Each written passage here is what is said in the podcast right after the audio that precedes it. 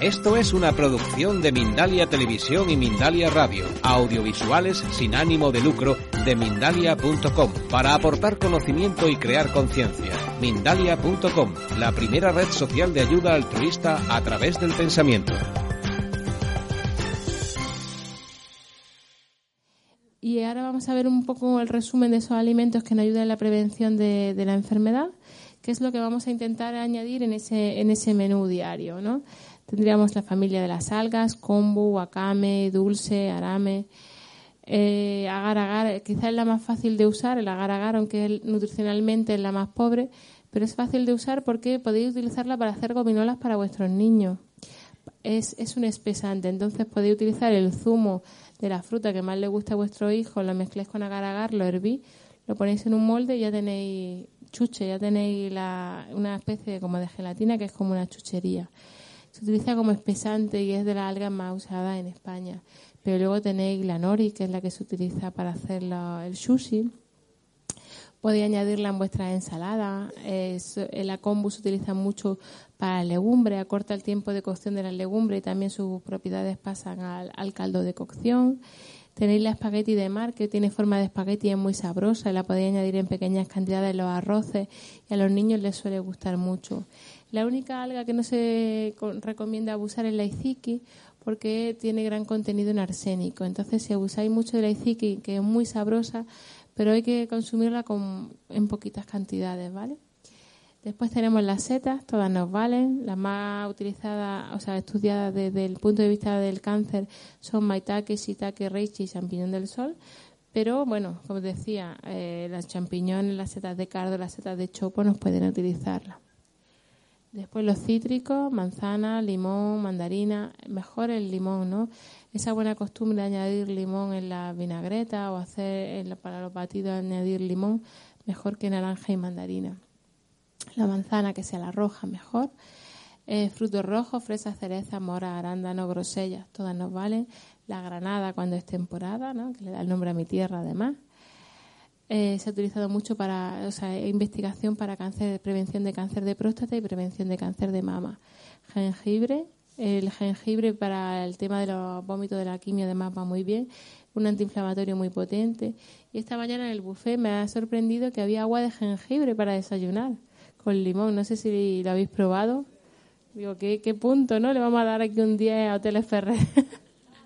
y también había avena caliente con leche. Me, ha sorprendido. Bueno, semillas de lino que también había en el desayuno esta mañana, muy antiinflamatorias, ricas en omega 3. Eh, aromáticas, todas, orégano, albahaca, eh, tomillo, salvia, eh, perejil, cilantro, acostumbrar a añadirla en las comidas. Además sirve para utilizar menos cantidad de sal. Pues cúrcuma, lo que hablaba antes, cúrcuma siempre mezclada con un poquito de pimienta negra y lo ideal con una grasa saludable. Pues una grasa saludable puede ser con aceite de oliva virgen extra para hacer los sofritos o hacer una vinagreta, o también puede ir con, si hacéis un guacamole, como le estáis poniendo aguacate, le ponéis al guacamole, le, le ponéis eh, cúrcuma y también hace que se disuelva mejor y absorba mejor a nivel intestinal, porque el problema que tiene la cúrcuma es muy potente en los estudios de laboratorio la prevención y tratamiento del cáncer, pero luego en humanos se absorbe menos, pues si no la mezclamos con pimienta con una grasa saludable, ¿vale? Después el reveratrol del vino tinto, la uva o el mosto, que sea mejor uva roja, la cebolla y el ajo que hablaba antes, el tomate por el contenido del licopeno, que era lo que llevaba nuestro gazpacho andaluz, eh, melocotón, cirbela, nectarina, decía antes las legumbres, sobre todo la lenteja, eh, frutos secos que sean crudos, el chocolate, el cacao. El cacao eh, es un buen antioxidante. El problema es que cuando compramos chocolate, muchas veces compramos chocolate con leche, que eso de cacao tiene poco, lo que tiene muchas eh, grasas trans y mucho azúcar, ¿no? Que sea chocolate negro de verdad, más del 85%, o lo podéis hacer vosotros con cacao y aceite de coco, podéis hacer un chocolate estupendo. Las crucíferas, muy importante en prevención del cáncer de mama, toda la col, la cale que antes os hablaba, la coliflor, el brócoli. Aquí lo único que hay que tener cuidado si tenemos problemas de tiroides, que hay que tomar poquita cantidad, igual pasa con las algas. El aceite de oliva virgen extra que os hablaba, los probióticos, ya puede ser el kéfir, puede ser el chucrut, cualquier vegetal fermentado, eh, tiene efecto probiótico, las aceitunas de mesa que antes os hablaba, y como bebida las infusiones y el té verde. ¿vale? Esos serían los alimentos que vamos a intentar introducir en nuestro día a día. Pasamos. Pero ahora pensaré, bueno, ¿y ahora cómo lo hago? ¿Me hago un batido verde con brócoli, manzana, cúrcuma, todo lo mezclo? Va a ser difícil. Entonces, un poco la idea Hoy eh, aprender un poco a organizar ese menú, cómo intento meterlo todo, pero no me tengo que hacer un super batido donde esté todo, porque lo importante también es que nos guste lo que estamos comiendo, que sea, que sea agradable, ¿no? Entonces, hay un investigador americano, eh, perdón, estadounidense, que nos habla de qué cantidades deberíamos de intentar añadir todos los días y lo que vamos a intentar nosotros es ver cómo lo combinamos para que estén presentes en nuestro menú, pero sin tener que hacer un batido con todo mezclado, ¿no? Nos habla Belibo de las crucíferas, 100 gramos al día si podemos. El ajo, dos dientes de ajo, les decía, en todos los sofritos. Podéis eh, añadirlo en sofritos, en arroces. Otra cosa que podéis hacer, el aceite mm, de oliva que tengáis en la casa, le podéis poner unos ajos machacados y los dejáis macerando y ya tenéis un aceite con alicina, que puede ser otra forma de tomar ajo todos los días. Cebolla, como hablaba antes, la cúrcuma, la cucharita de cúrcuma mezclada con la pimienta negra, una cucharada de semillas de lino que podéis añadir en batido, en zumo, en vinagreta. Las semillas de lino siempre que sean molidas. 100 gramos de vegetales de hoja verde, con una forma que no sean ensaladas, eran los batidos que hemos hecho. El tomate, mejor, el tomate tiene, libera más licopeno cuando está en forma de salsa. Hacer salsa de tomate casera, por ejemplo, envasarla puede ser una buena opción. La uva negra, que podéis tomarla en forma de uva o en mosto, pero un mosto de que sea de verdad, no el mosto que nos venden como vino sin alcohol, que si os fijáis la etiqueta es azúcar y, poco más. Eh, los frutos rojos, los cítricos, el chocolate, el té verde y el puñadito de, crucíferas todos los días. Chocolate 20 gramos, que es el equivalente a 4 onzas, y té verde 3 tazas al día. Eso sería lo ideal. Bueno, y ahora, ¿cómo lo hago, no? Bueno, la idea es que no os agobiéis, sobre todo yo sé que al principio esto cuesta mucho, porque yo cuando empezaba a leer esto decía, bueno, ¿cómo me voy a comer todo esto? ¿Cómo lo voy a hacer? sin agobio, siempre todo hay que hacerlo con mucho amor, con mucho cariño y con tranquilidad, porque si no, no nos agobiamos. Entonces la idea es cambiar ese plato, ¿no? Donde haya un chuletón a la plancha, o sea, la plancha, bueno, la plancha ya estaría está medio bien, ¿no? Un chuletón ahí bien quemadito en la ascua, con patatas fritas congeladas en aceite, que la hemos frito en aceite de girasol, y donde la única verdura que haya sea alguna menestra congelada, ¿no? Lo que vamos a hacer es cambiar ese plato por un plato donde haya mucho color, cuanto más color mejor. siempre digo lo del arco iris, donde si queremos comer proteína animal, bueno, pero que sea sobre todo pescado o huevo, que sea menos carne, que si es carne, que sea mejor carne blanca que carne roja. Donde los alimentos hayan bastante crudos, sino al vapor o hervido a baja temperatura, ¿no? Donde no abusemos de la fritura, de la barbacoa o de la, o de la parrilla donde intentemos empezar con el plato crudo y después el plato, el plato cocinado. Y, lo que vamos a hacer para que Virginia dé tiempo a hacerlo todo es que vamos a ir haciendo ahora eh, un ejemplo de un, plato principal que no sea una ensalada, porque si pensamos en plato crudo, bueno, ya sabéis el batido, pero pensaréis en ensalada. Pues Virginia ahora lo que os va a preparar es unos espaguetis de calabacín. Eh, cámbiame a la, a la otra para que vaya a tener la receta os va a hacer un espagueti de calabacín con una salsa, eh, con un pesto, pero un pesto sin, sin queso también. Con una salsa de aguacate. Aquí la tenéis la receta. Espagueti de calabacín con salsa de aguacate. ¿Alguna vez habéis probado um, los espaguetis de calabacín? Bueno, es que aquí estáis, soy alumno aventajado, ¿no? Eh, los espaguetis de calabacín, el, eh, Virginia lo está haciendo con un espiralizador, ¿no? Lo que se hace con el espiralizador es darle forma estupenda de, espagueti o de tallarín. Pero los que no tengáis espiralizador no, no hace falta, podéis con un pela verduras podéis sacarlos también, ¿no? Con un, simplemente con un cuchillo. Pero bueno, con esto queda súper bonito y además a los niños les gusta mucho prepararlo y una forma también de iniciar a los niños en la comida cruda. Pues luego cuando los que no hayáis probado veréis que de sabor se parece un montón a la pasta normal y no hay que hervirla ni nada. Simplemente en crudo hacemos los espaguetis y luego le vamos a hacerles una, una salsa que lleva agua, zumo de limón, eh, lo he dicho antes, no el limón va a salir mucho, un aguacate como grasa saludable, piñones que va a hacer el, el, el mismo papel que hace el queso parmesano en el pesto, pues los piñones, los frutos secos van a dar muchísimo juego. Eh, albahaca o el aromática que queráis y tomatitos cherry para, para, para adornar. Ahora, momento Thermomix. ya, ya.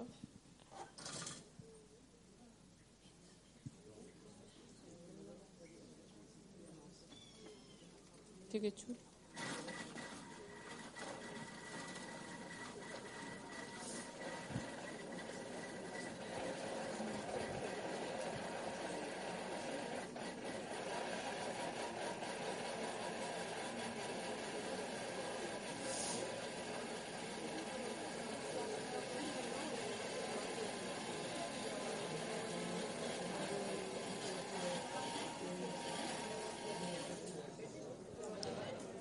¿Lista? Habéis visto que, rápida es la cocina cruda. ¿Cuánto ha tardado Virginia? Minutos, ¿no? Simplemente hacerlo con la espiralada hemos hecho los espaguetis y luego la salsa, simplemente es triturar todo. Lo, lo bonito que de esta cocina, aparte de que es saludable, es que suele ser muy rápida porque utilizamos ingredientes sencillos y técnicas culinarias muy suaves, muy rápidas, muy sencillas. Es decir, que, es posible todo está al alcance de la mano de todos. Pues, a veces puedes pensar, bueno, si lees el nombre, ¿no? Espagueti calabacín con salsa de aguacate, estás pensando que es para chef de estos de Masterchef, ¿no? Es que es para chef mm, de, andar por casa. De hecho, yo antes del cáncer no cocinaba, ¿no? Más que la lenteja, el potaje de lenteja y el huevo frito y las patatas fritas, poco más, ¿no? Y cuando empiezas a ver que esta parte de ser sencillo, eh, está rico, es que es muy fácil de hacer, ¿no? Aparte de que va a tu salud, es fácil de hacer y por eso al final la gente se engancha con este tipo de cocina porque está al alcance de todos, ¿no? Algún día veremos el Masterchef saludable seguro, ¿no? Bueno, pues esto ahora después lo voy a probar. ¿Y qué ha hecho Virginia? El espagueti, la salsa y hemos adornado con unos tomatitos cherry. Pues mira, en una única receta ya hemos metido eh, el color verde, hemos metido el, cítrico, la grasa saludable, en este caso el aguacate, hemos metido el fruto seco, la aromática y el tomate. ¿Y cuánto ha tardado? Nada, ¿no? Pues esa es la, la, idea y esas son las cosas que os he enseñado también Virginia en, su, en sus talleres. Ay, se me ha ido mi ayudante para que me cambie, para que me cierre esta y me abra, me abra la, el otro PowerPoint. Después, esto es lo que más va a gustar, luego las trufas de chocolate. sí, el, de Balear. No, el show es el que estamos viendo, el de Mallorca. Eh, y ahora esta me la, me la abre. Ayer eh, publiqué en el blog, por si queréis, también espaguetis de los normales con carbonara, pero carbonara vegana. Eh, cuando queréis, en este tipo de cocina lo que se trata es que lo que cocináis habitualmente lo hagáis más saludable. Entonces la carbonara vegana, simplemente con los frutos secos se puede hacer una carbonara y, la probáis y veréis que en sabor está como la otra. Y en vez de utilizar nata, se ha utilizado patata. Es decir, que no es una cocina difícil, solo es cuestión de sustituir. Sí, pásame, yo te digo cuál. A ver por cuál íbamos.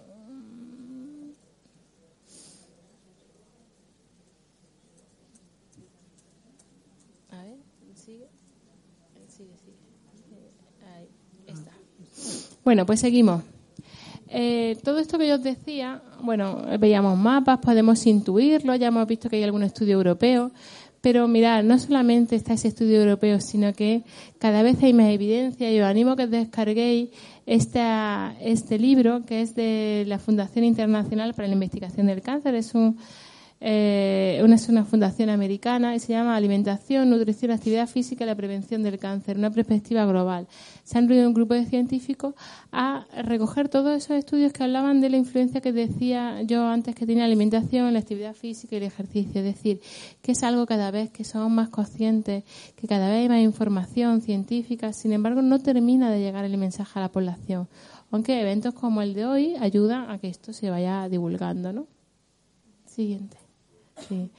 Bueno, y, si os descargáis, esto no se ve bien, pero si os descargáis ese, ese libro que os digo en internet, ah, sí, perdón, me dice lo de la luz para que se vea. Bueno, que si lo descargáis eh, hay algo curioso porque en general se habla mucho que sí, que la alimentación apoya la prevención, pero mirar, ellos han ido a analizar algo más. Mirar, en lo que en este, yo lo cuento un poco porque de ahí no lo veis, estos son los tipos de cánceres, ¿no? Eh, pues eh, a ver dónde está el de mama, este es el de hígado, este es el de colon, que es uno de los más relacionados con la alimentación. Aquí está el de próstata. ¿Y dónde está la mama? A ver, que ahora no veo la mama. Mm, bueno, ahora no sé cuál es el de mama. Bueno, lo que hacen es analizar eh, esos cánceres y su relación con alimentos concretos. Pues, si tiene relación con el consumo de zanahoria, con el consumo de ajo, con el consumo de pescado, con el consumo de café, con el consumo de carne, y te van hablando según alimento concreto, se aumenta o disminuye el riesgo de padecer cánceres concretos. Es decir, ya hemos llegado a un nivel de analizar eh, alimentos concretos con riesgos de cáncer.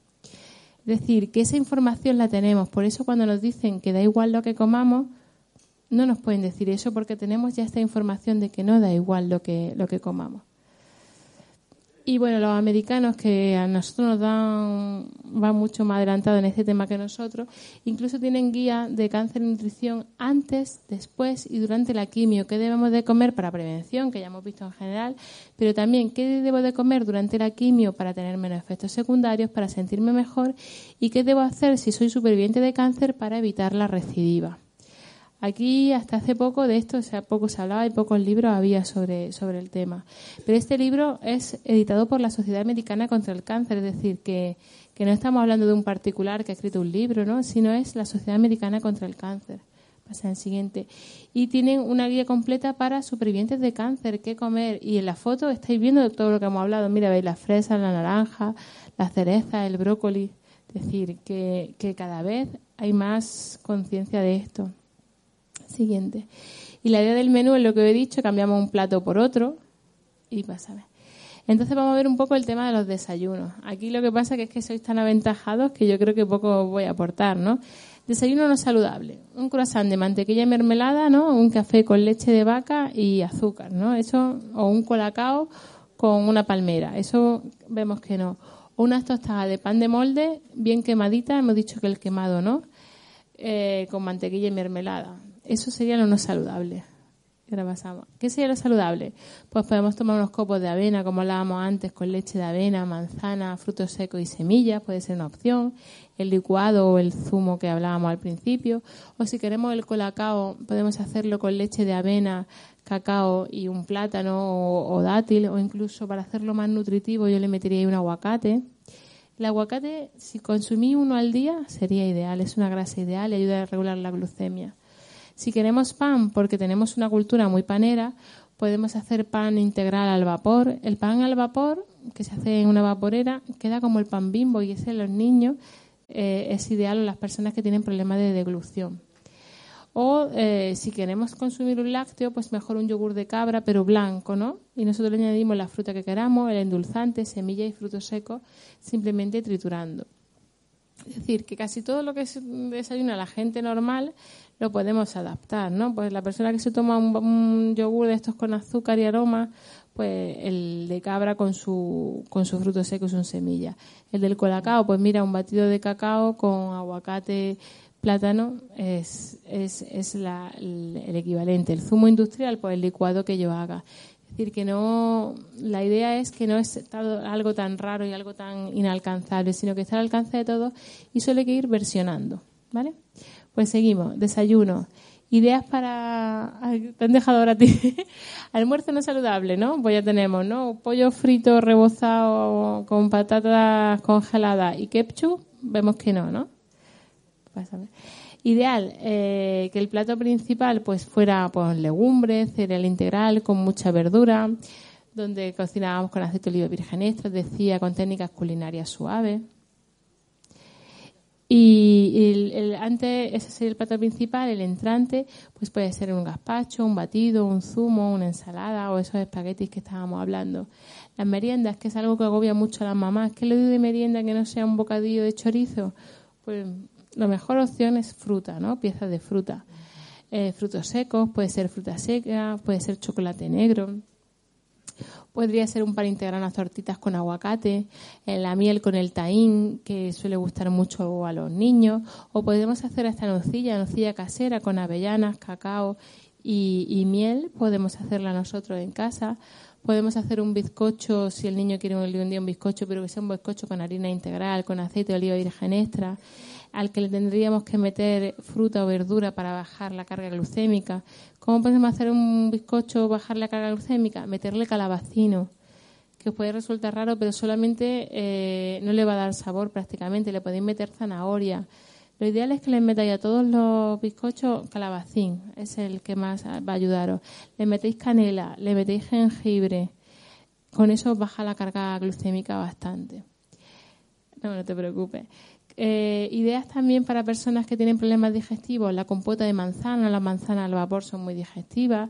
También podemos, si el niño quiere galletas, podemos hacerlas, son muy fáciles de hacer y muy rápidas con copos de avena y manzana y canela.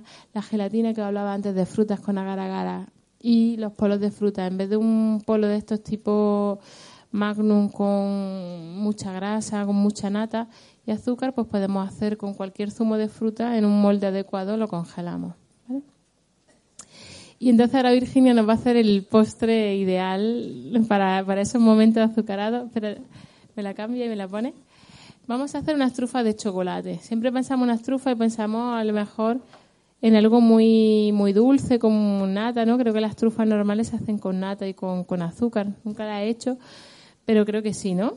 Pues nosotros vamos a hacer unas trufas súper sencillas, súper rápidas y que además está muy saludable. Es la última, la, la cuatro. Ahí tenéis la recetilla para que luego... ¿Qué van a llevar nuestras trufas? Solamente tres ingredientes. Nueces, nueces, dátiles y un endulzante. Pásame la, última para que la puedan copiar. Una, eh, una, taza de nueces, una taza de dátiles y dos cucharadas de, de, cacao puro en polvo. Simplemente con eso trituramos, damos forma de bolita, las metemos en la nevera para que cojan consistencia y ya las tenemos. Veréis lo, sencillitas que son. ¿Tenéis ya hambre? ¿Tenéis ya ganas de probar todo esto? pues nada, os dejo ahora con Virginia. Y bueno, luego cuando las hagáis las podéis rebozar con cacao para darle diferente o adornarlas con, con una nuez como hemos puesto ahí.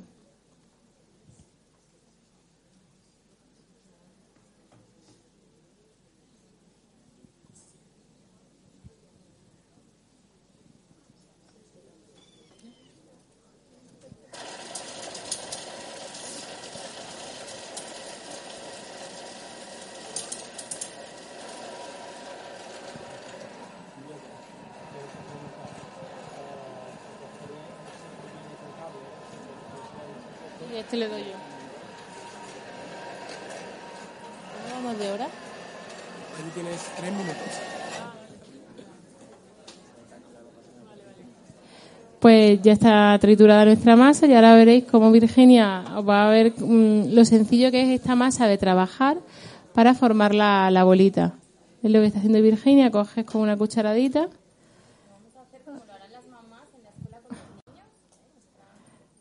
Además es súper divertido para los niños hacerlas porque es como plástico, ¿no? ¿Perdón? Sí, sí, en cualquier triturador Thermomix. La verdad es que quien tiene Thermomix es un lujo porque lo hace todo. Sí, sí, en cualquier trituradora. Lo único que lo mejor en la Thermomix es menos tiempo y en otro triturador es un poquito más de tiempo para tener esa consistencia, pero lo que pasa Thermomix es cómodo.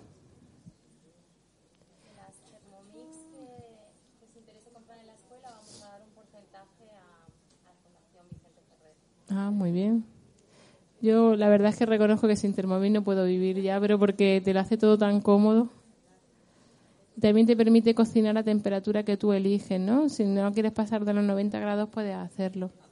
Pues la estáis viendo, los que estáis aquí más en la primera fila, lo sencillitas, lo bonitas que le han quedado, ya tiene práctica, no le han quedado preciosas, pero... y luego lo que está haciendo es, pues la está rebozando con un poquito de cacao. Incluso e, en, ese triturado donde le está poniendo el cacao, si queréis darle un toque diferente, le podéis poner canela, triturar canela con miel o un poquito a lo mejor de azúcar integral y así también le dais un toque diferente. Siguiente. Y luego para adornar le ha puesto nueces, pero también a nosotros nos gusta cuando le ponemos pistachos. O sea, podéis darle un toque diferente a cada uno. Ahora ya te va a la otra. Sí. Bueno, pues ahora voy a probar batido espagueti y el postre de, de, la, de la. Nos queda poco tiempo, voy a intentar ya lo que me queda para que me podáis preguntar eh, ser breve. Sí, sigue.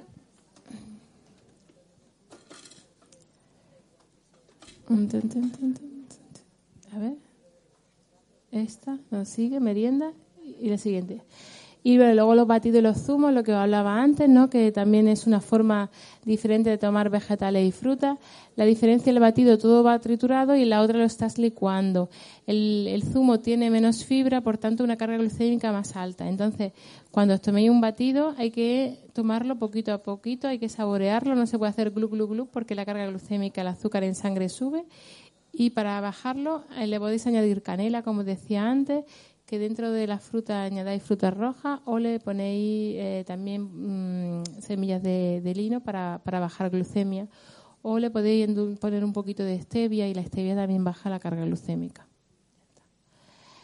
Y bueno, aquí os pongo ideas para planificar el menú. Esto es un poco de guía, luego cada uno es el chef de su casa, pero para que os hagáis una idea de cómo introducir todos estos alimentos, pues de los principales, he dicho antes, pues intentar meter el crudo, pueden ser ensaladas variadas, pero también podríamos meter esos espagueti o aquí os pongo que los tenéis en el blog, unos pastelitos de coco, zanahoria y calabacín, que no es más que triturar coco, calabacín y zanahoria y darle forma de bolita.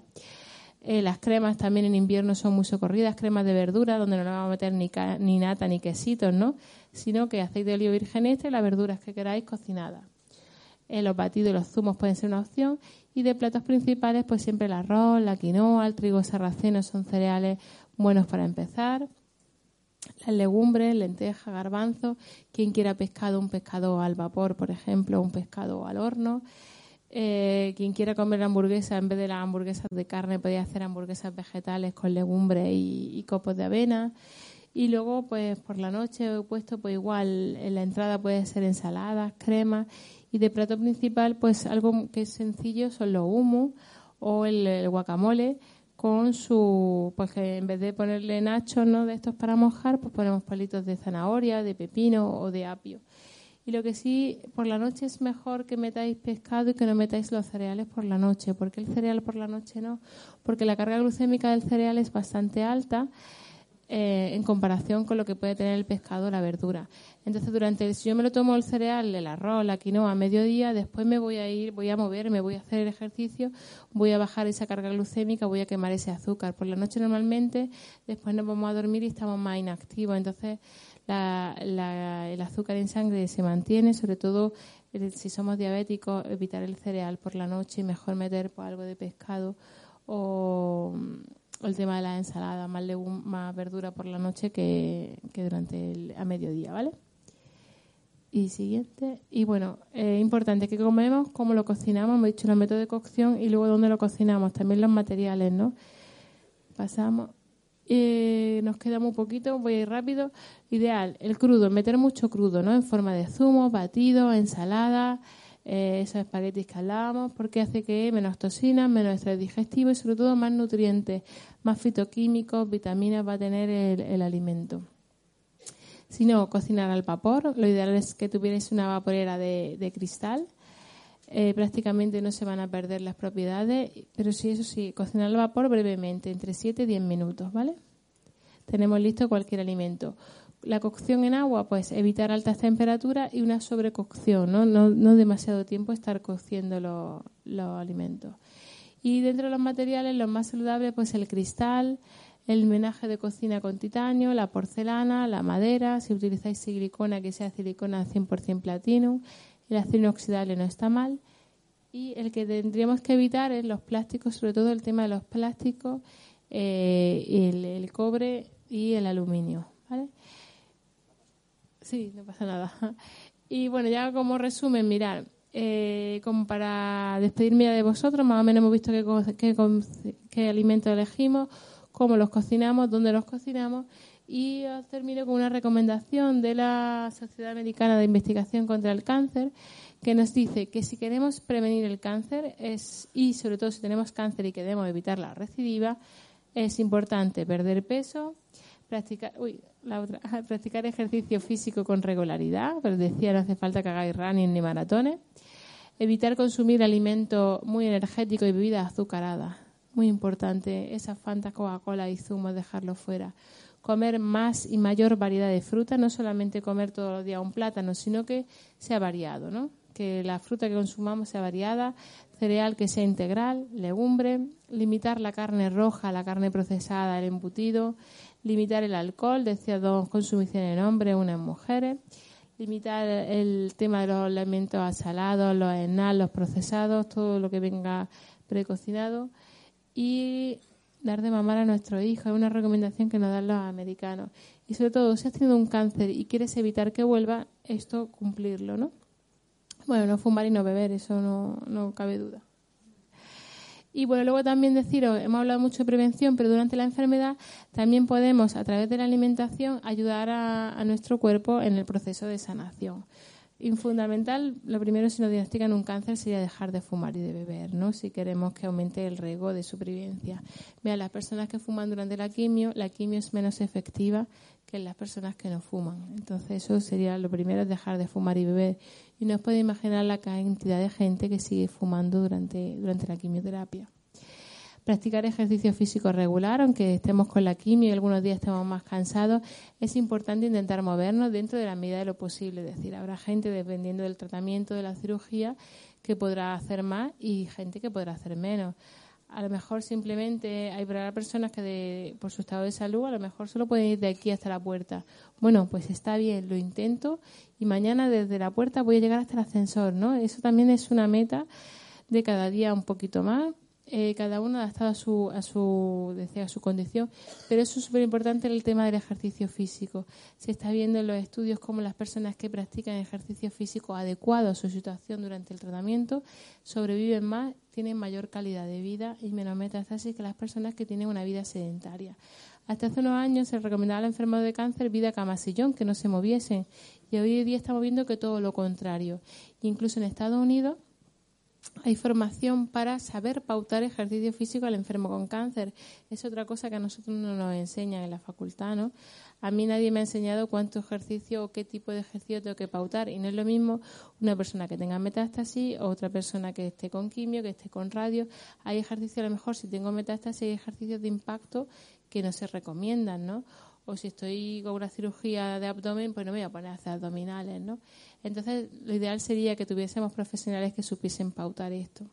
Bueno, aquí todavía, pues, esa formación no existe, pero bueno, poquito a poco se van haciendo cosas. Lo importante es mantenerse activo y cada uno, hasta que tengamos esa información concreta de qué ejercicio, cuánto tiempo, pues que cada uno vaya viendo qué es lo que le va. Casi todo el mundo caminar o hacer yoga o, o chikung es algo que es sencillo y que casi todo el mundo puede, puede hacer. Bueno, luego el tema del bienestar emocional, lo importante que es el tema emocional, ya lo he dicho desde el principio. Eh, cada uno tendrá que buscar cómo es la mejor forma de gestionar sus emociones. Hay gente, bueno, pues que a través de la meditación, a través del yoga puede hacer ese cambio, pero hay otras personas que, bueno, que el tema de la meditación tradicional, eso de estar sentado, ¿no?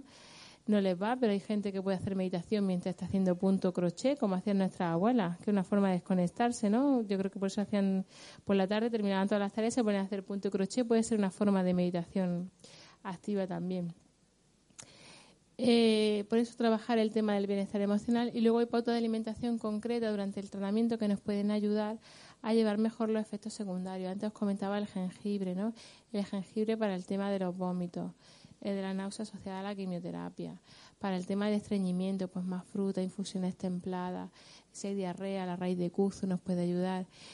Entonces son pequeños, los que hayáis leído el libro o hayáis visto el blog, como pequeños trucos nos pueden ayudar a sobrellevar mejor la quimio. Si yo la quimio la llevo mejor, tengo mejor calidad de vida, voy a enfocar también la enfermedad diferente, probablemente mis posibilidades de supervivencia sean diferentes si me encuentro mal porque estoy vomitando porque tengo diarrea o porque estoy estreñido, porque tengo llaga en la boca.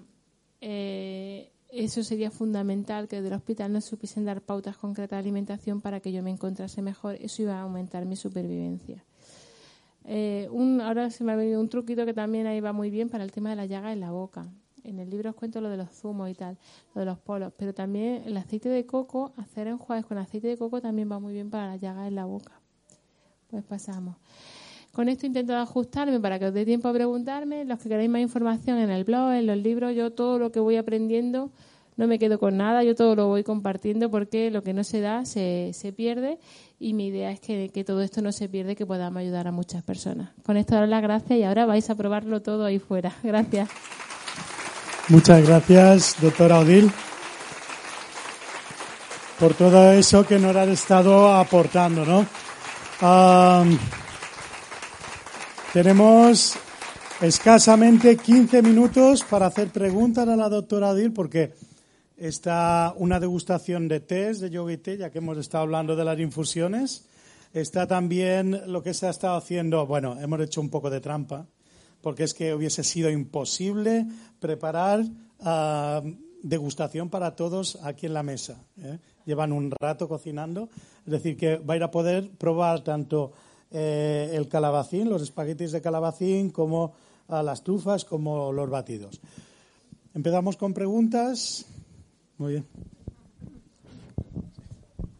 Hola, yo te quería preguntar si puedes ampliar un poco lo del pan al vapor. ¿Cómo se hace? Eh, creo que hasta en el blue la tienes, pero la cantidad, eh, harina integral de espelta o de centeno, la misma cantidad de agua, un poquito de sal y, y levadura. Y lo que hace es que, bueno, dejarla como en la masa tradicional, ¿no? Haces la masa, la dejas fermentar un poco y luego coges un plato hondo, metes ahí la masa, la metes dentro de la vaporera, debajo eh, agua y para un pan más o menos de ese tamaño son 20 minutos. Si hace pollitos individuales son 8 minutos de, de cocinar al vapor. Es decir, súper sencillo, no necesita horno. Cuando metes un cereal en el horno se genera también acrilamida y tal, y en esta forma no lo, no lo genera. El tema de la levadura, ¿qué levadura? Lo ideal sería que hiciera levadura más, con masa madre, ¿no? Pero claro, para eso hay que ser constante y hacer pan con frecuencia. Yo como el pan lo hacemos a lo mejor una vez cada, porque no hemos acostumbrado a comer sin pan, entonces puedes que eh, venden levadura sin, sin gluten a, de, de remolacha. Yo la compro mm, en la página de Conasi. Conasi tiene levadura sin, sin gluten a base de remolacha y a mí esa me funciona bien sino también en muchas recetas con el bicarbonato es suficiente. Buenas. Uh, cuando has dicho las personas con tiroides de evitar los crucíferos, ¿a qué te refieres? Sí, que eh, lo ideal sería, hablábamos de 100 gramos de crucífera al día, ¿no? Variada, no siempre brócoli o coliflor.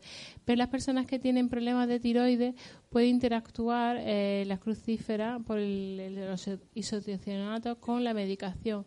Entonces se recomienda tomar poca cantidad, a lo mejor dos veces por semana, no todos los días y luego ir controlando el tiroides porque no todo el mundo le influye, ¿no? Igual que el tema de la alga. Hay personas que aunque tengan hipotiroidismo, hipertiroidismo, toman crucífera y toman alga y no les influye. Pero como no lo saben, lo suyo es eh, cuando empiece a consumirla hacer luego una analítica al mes de control para ver qué tal. Hola, buenos días. Eh, yo quería preguntar el tema de la supervivencia que tanto se habla en el cáncer. Eh, nunca me ha quedado claro porque claro, eh, es supervivencia, una vez que pasa la enfermedad, también en términos médicos se habla de supervivencia. ¿Es porque se te acorta la vida porque hay algún daño en el ADN? ¿Es porque son términos médicos sin más? O... Eh, se habla de largo superviviente, superviviente a cinco años, porque por desgracia a día de hoy el cáncer no se considera una enfermedad que se pueda curar según la medicina, ¿no? Entonces se habla de supervivencia a cinco años y ahora se está haciendo ya a 10 y a 15 años. Eh, lo que se estudia es una vez que han pasado cinco años, se supone que ya el riesgo de enfermedad o de recidiva de la enfermedad es mucho más bajito. ¿no? Eh, y ahí te iba a decir algo de lo de eso y ahora se me ha ido. La supervivencia. Ay, ahora no me acuerdo. Ah, sí, eso lo que me has dicho, lo de que el, problema que tiene el, tratamiento durante del, del, cáncer, el convencional, digamos, que la quimioterapia y la radioterapia también producen alteración en el ADN, lo que tú has comentado, y entonces aumenta el riesgo de segundos tumores derivados del tratamiento médico oficial. Dentro de unos años, probablemente el tratamiento que estamos haciendo ahora nos parecerá una barbaridad, porque tendremos tratamientos con menos efectos secundarios, mucho más seguros, como cuando pasó, cuando se empezaron los primeros antibióticos, eran brutales, mataban las bacterias, pero también mm, se cargaban toda tu flora y tal. Entonces, bueno, la quimio ha sido una cosa que cada vez es menos, eh, bueno, menos agresiva, cada vez produce menos efectos secundarios, pero también a, todavía a día de hoy la quimio que se está usando, pues, bueno, pues tiene sus efectos secundarios, puede producir mutaciones en el ADN y puede derivar a segundos tumores, que era lo que me estaba preguntando Por suerte, cada vez los supervivientes a cinco años son, son mayores. Una vez que han pasado los cinco años, bueno, pues se supone que el riesgo de mortalidad es similar al del resto de la población. Hola, ¿cómo va? Mira, te quería preguntar, ¿el gluten eh, se ha de sacar de la dieta? Es que tú no has hablado de nada de eso y no sé. Sí, lo ideal sería que cuanto menos gluten consumiésemos, mejor, ¿no? De hecho, bueno, eh, depende un poco de la sensibilidad de cada uno, ¿no? Las personas que son alérgicas al gluten son las personas celíacas. Si una persona celíaca toma gluten, pues aumenta su riesgo de cáncer de, de colon, ¿no? Y se ha visto que hay personas que son intolerantes al, eh, al, gluten, sobre todo al trigo, aunque no sean celíacas. Y esas personas, bueno, pues sí que consumen trigo con frecuencia, les produce inflamación crónica y a la larga también aumenta el riesgo de, cáncer de, colon. Eh, es un poco cada uno probar. Hay personas que se dan cuenta que en el momento que sacan el trigo se encuentran mucho mejor, ¿no? Entonces, que lo cambias por arroz, por quinoa, trigo sarraceno, como antes comentaba, que no tiene gluten, se suele tolerar mucho, mucho mejor. ¿Qué tipo de, fuego para dar calor al cocinado es más y menos saludable? Bueno, lo ideal es el, a lo mejor el gas de toda la vida, el fuego de toda la vida, pero como también puede ser menos seguro, sobre todo si hay niños, la vitrocerámica no sería una mala opción, la inducción que es la más rápida y la más segura para los niños, el problema es que si, bueno, el tema de la, de la onda electromagnética, que si tuviera todo el rato encima de la, de la inducción, bueno, pues esas ondas se pudieran afectar. Pero como normalmente ponemos la comida y luego nos marchamos, no, no hay problema con el tipo de fuego que, que elijan. Lo importante es el tema de la temperatura, ¿no? Que no nos pasemos en temperatura, por encima de 100 grados parte de los nutrientes se van perdiendo. Entonces una vitro puede ser segura, pero a baja temperatura siempre. Y los aceites sobre todo que no se os quemen, que no humen. Hola, cariño. Yo quería hacerte una pregunta. ¿El curcuma es mejor en la raíz o en polvo? Da igual. No, la raíz sería lo ideal. Hasta hace poco que no se podía conseguir o era difícil, pero como ahora se puede conseguir, siempre lo fresco mejor que lo que ya está seco y triturado, ¿no? ¿Y las verduras crudas para hacer el zumo sería mejor pasarlas por agua hirviendo no. un segundo? No, no, quitarle bacterias y eso. No. Lavarlas bien, las ah. lavas bien y ya está. Con agua solo. En principio en agua solo, luego puedes poner un poquito de agua de vinagre si quieres, pero una está bien lavada. Si tenéis un aceite, un, este, un cepillo de coco, con eso se, se limpian bastante bien. sí, por ejemplo decía yo de hojas verdes. Sí, sí, pues con un cepillo de fibra de coco se queda bien. Ajá. Vale, muchas gracias. Ah, quería hacer una pregunta yo. Vale, que no sea difícil. yo, ya que estamos hablando de la curcuma, ah, hay algunos sectores de, la nutrición que dicen que la cúrcuma tendría que consumirse cocinada, no cruda. Sí, sí, sí. El sofrito, lo que decía antes, con pimienta y con una grasa saludable. Entonces, ya los indios lo hacen perfecto sin saberlo, como lo decíamos nuestras abuelas aquí, ¿qué hacen? Que la cúrcuma la cocinan con el aceite, cúrcuma y pimienta. Eso sería lo ideal porque cuando la hierve o la cocina aumenta la cantidad de, curcumina. Entonces también, si no queréis hacerla para un sofrito, también podéis hacerlo en infusión. Una infusión con agua hirviendo también hace que aumente la cantidad de curcumina. ¿Cuánto tiempo más o menos debe ser? Diez minutos. Puedo hacer una pregunta yo también. Venga, a ver. Eh, bueno, una pregunta, una sugerencia sustituir ya que se habla tanto del cacao, que es algo que nos tienen que traer Pues la algarroba, ¿no? La algarroba. Sí, sí, sí. que la tenemos... Además aquí tenéis, ¿no? Cuando estuvimos en Ibiza había mucha algarroba. Sí, podemos hacer el cambio de cacao por algarroba. Lo que pasa es que la cantidad de antioxidantes en el cacao de polifenoles en la algarroba es un poquito menor, pero también tiene el... lo bueno es que es más dulce, no prácticamente no tienes que utilizar ningún endulzante. Y la harina de algarroba también la podéis utilizar para los bizcochos. No, no ya vienen, ya vienen preparadas en harina. No, no. No, no sé muy bien cómo hacen el proceso de la harina de algarroba, pero no, compra harina de algarroba. Y luego la vaina sirve para hacer instrumentos musicales. Bueno, encantada, Odil, ha sido magnífico. Ah, hace tiempo que me persigue una duda y aprovechando que está aquí Susan y Odil, se trata de la combinación de alimentos. Tú nos has sugerido eh, comer eh, lentejas con arroz. Y creo que. Susan no nos lo recomienda. Sí. A ver si entre las dos Bueno, puedo llegar a, Eh, tomar. esto de diferentes corrientes y Susan, claro, habla de la dieta disociada. Yo, lo de la dieta disociada, si quieres, desde un punto. eh, Susan te, te cuenta. Yo te cuento desde el punto de vista de la ciencia. En teoría, eh, la enzima que. que mm, ah, que, dige- que digiere, ¿no? Que metaboliza eso a los distintos alimentos es diferente, ¿no?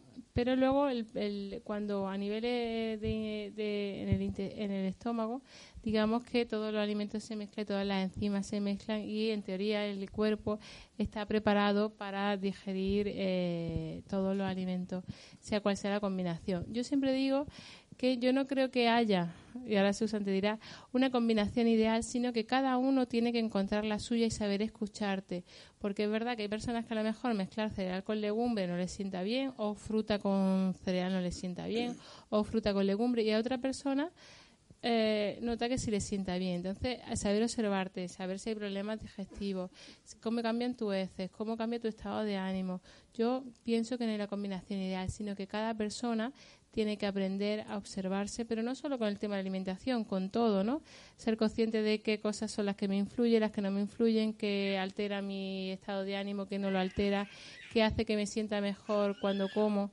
Entonces creo que no hay nada ideal en combinación. Por eso siempre digo que estos son pautas y cada uno tiene que saber observarse y ver qué es lo que le va, lo que le va mejor. Ahora Susan que, que te cuente. Hola.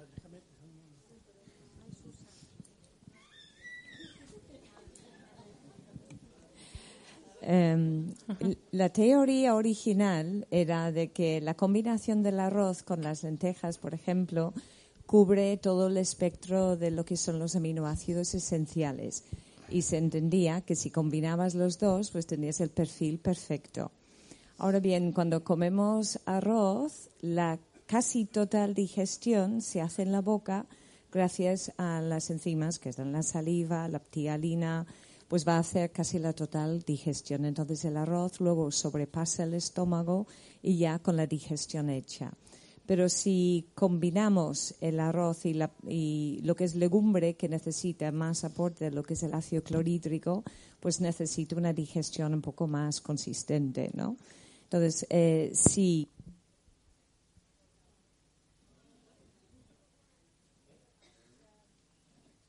Uh, hello, sí. Entonces, si, si quieres hacer esa disociación, o comes arroz o comes lentejas, porque si no, luego se casan los dos juntos.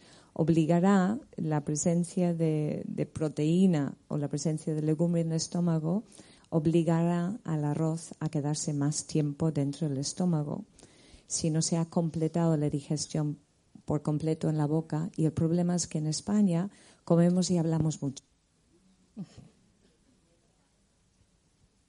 Entonces, la gente no mastica, no ensaliva correctamente y casi la total digestión del carbohidrato, del arroz en este caso, sobrecaerá sobre la amilasa, que es una enzima que se produce en el páncreas.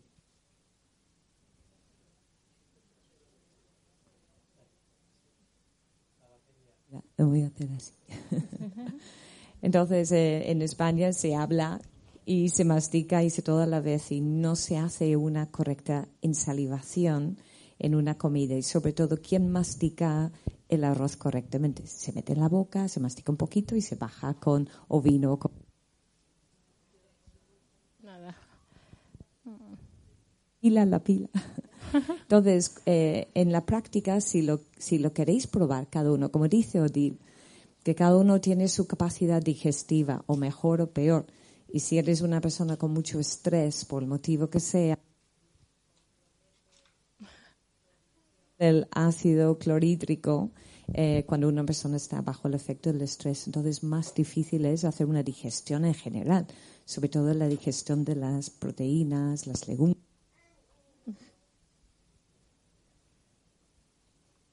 gente cuando, cuando hace las mezclas y no tiene una buena capacidad digestiva, un adulto con estrés tendrá más hinchazón, más gases.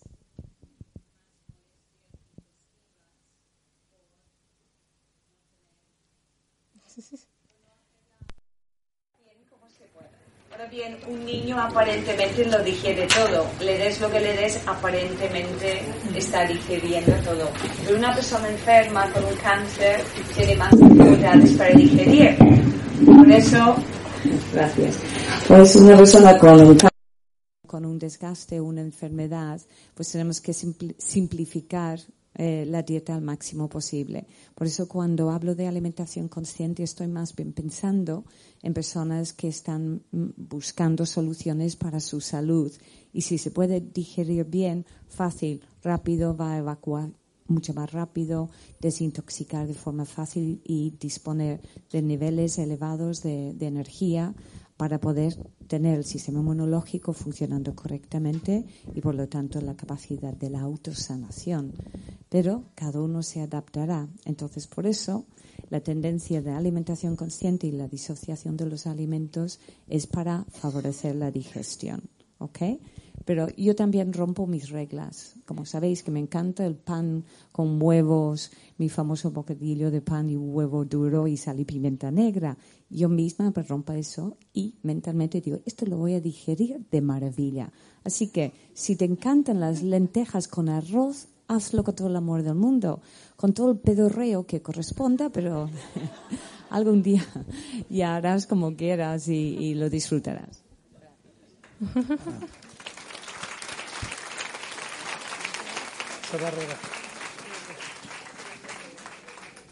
Hola, yo quería preguntar si um, calentar los alimentos en el microondas es malo, se puede hacer cada día.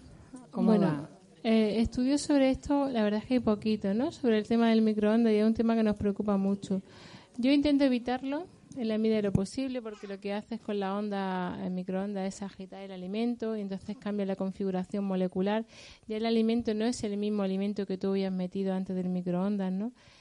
Entonces el alimento en sí cambia, pero estudio, la verdad es que poquito. Yo lo evito porque estás neutralizando el alimento, porque estás cambiándolo, pero a nivel científico hay poco, poco estudio. Hay unos que dicen que sí, que destruye el número de vitaminas, otros que más o menos es lo mismo. Entonces, como ante la duda y que hay poquito, yo lo evitaría y utilizaría otras técnicas más, más, más apropiadas. Otra vez la batería. Hola. Bueno, es que no tenemos mucho más tiempo. Muchísimas gracias, doctora Odil. Y ahora pues... Ahora comer. ¿eh?